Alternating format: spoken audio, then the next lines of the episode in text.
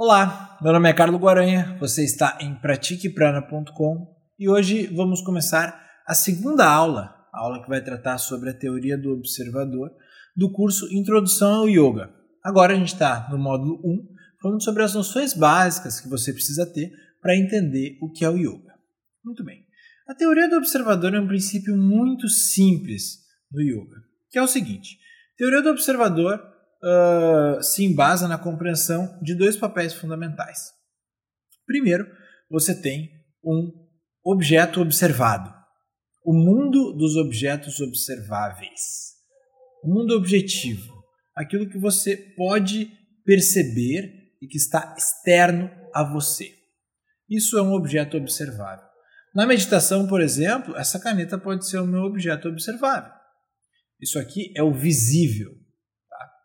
E do outro lado, eu tenho quem? Eu tenho eu. Eu tenho a minha consciência que está percebendo esse objeto. Eu tenho o vedor.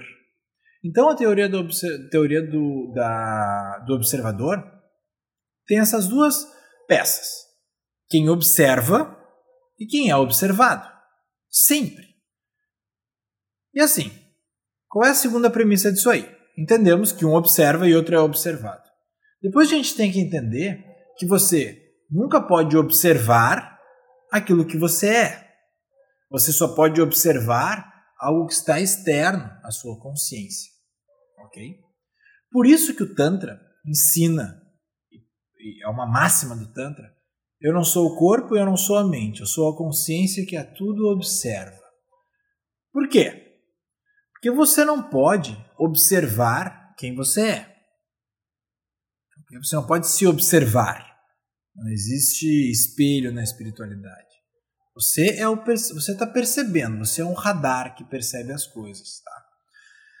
Se você consegue perceber um pensamento que flui dentro da sua mente, se você consegue observar isso, você não é aquele pensamento. Consequentemente, você não é a sua mente. Tá? Se você consegue observar o seu corpo, sentir o seu corpo, perceber o seu corpo, você consegue perceber o corpo como um objeto percebido, ele não é quem percebe. Então, o observador e o observado, o percebedor e o percebido, o vedor e o visível são coisas distintas. Aqui a gente tem que entender isso que o Tantra ensina. Existe uma diferença entre a consciência que observa, que percebe, e o objeto percebido. São duas coisas diferentes. E se você consegue perceber algo, você não é aquilo. Então você não é o seu corpo e você não é a sua mente. Mas você acha que você é o seu corpo. Você acha que você é a sua mente. Tanto que você sofre pelos pensamentos da sua mente. Você sofre pelas emoções da sua mente. Você sofre, enfim, por, por coisas que só estão aqui dentro às vezes. Por que, que o yoga, através da meditação, fala que vai tirar o praticante da roda de sofrimento? Porque você vai se desidentificar. Ou seja, você, quando entra em meditação e percebe que você não é o seu corpo e nem a sua mente. Por que, que você percebe que você não é o seu corpo e não é a sua mente? Porque o seu corpo parou, ele desligou em meditação. Você entra numa espécie de baixa metabólica, numa, numa hibernação, que você não sente o seu corpo. Você pode sentir do tamanho do universo, ou do tamanho de uma cabeça de alfinete. Você não sente o volume do seu corpo, você não sente nada. Tanto que você, não, você sente que não está respirando na hora da meditação. Você não sente o seu corpo, você não percebe mais ele. E a sua mente para durante a meditação. Então, não há pensamentos.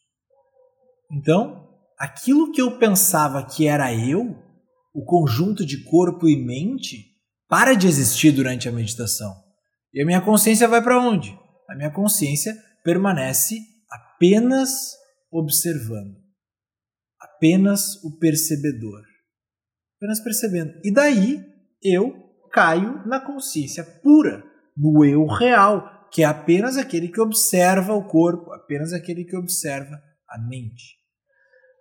O percebedor é aquele que faz com que os objetos percebíveis, perceptíveis, existam. Porque assim, eu estou na minha casa agora.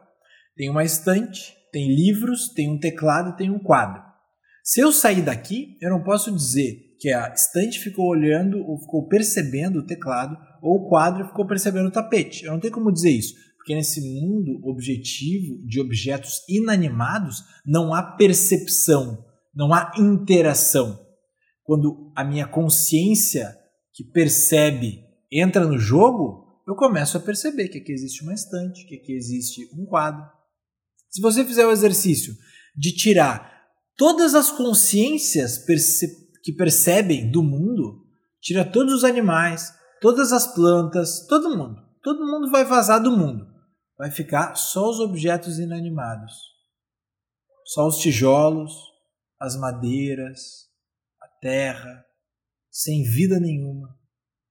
Nada vai existir. Não vai ter ninguém aqui para perceber esses objetos que existem. Então a consciência que percebe que faz, faz com que as coisas existam. Tá? Então essa teoria do observador é muito importante para você entender o porquê que a meditação vai tirar o praticante da rota do sofrimento, pelo simples fato de agora ele saber que ele realmente é. Ele é a percepção pura. Esse é o lance. E o corpo e a mente são coisas externas a ele mesmo. Eu percebo o meu corpo e a minha mente como eu percebo aquela planta que está em cima do muro. São coisas externas ao corpo. Eu posso observar a minha mente me sugerindo ter medo de alguma coisa. É uma sugestão da mente. Isso não sou eu. Então, essa máxima, eu não sou o corpo, eu não sou a mente, eu sou a consciência que é tudo observa, é básico, básico para que você entenda o princípio da meditação. E durante a meditação, você vai ter a sua consciência percebendo e o seu objeto observado. Sendo objeto observado algo externo, do nariz para cá, algo externo, a sua própria respiração, algo externo, um objeto que você mentaliza. Tá? Aula que vem, a gente vai aprender sobre a roda do sofrimento, o samsara.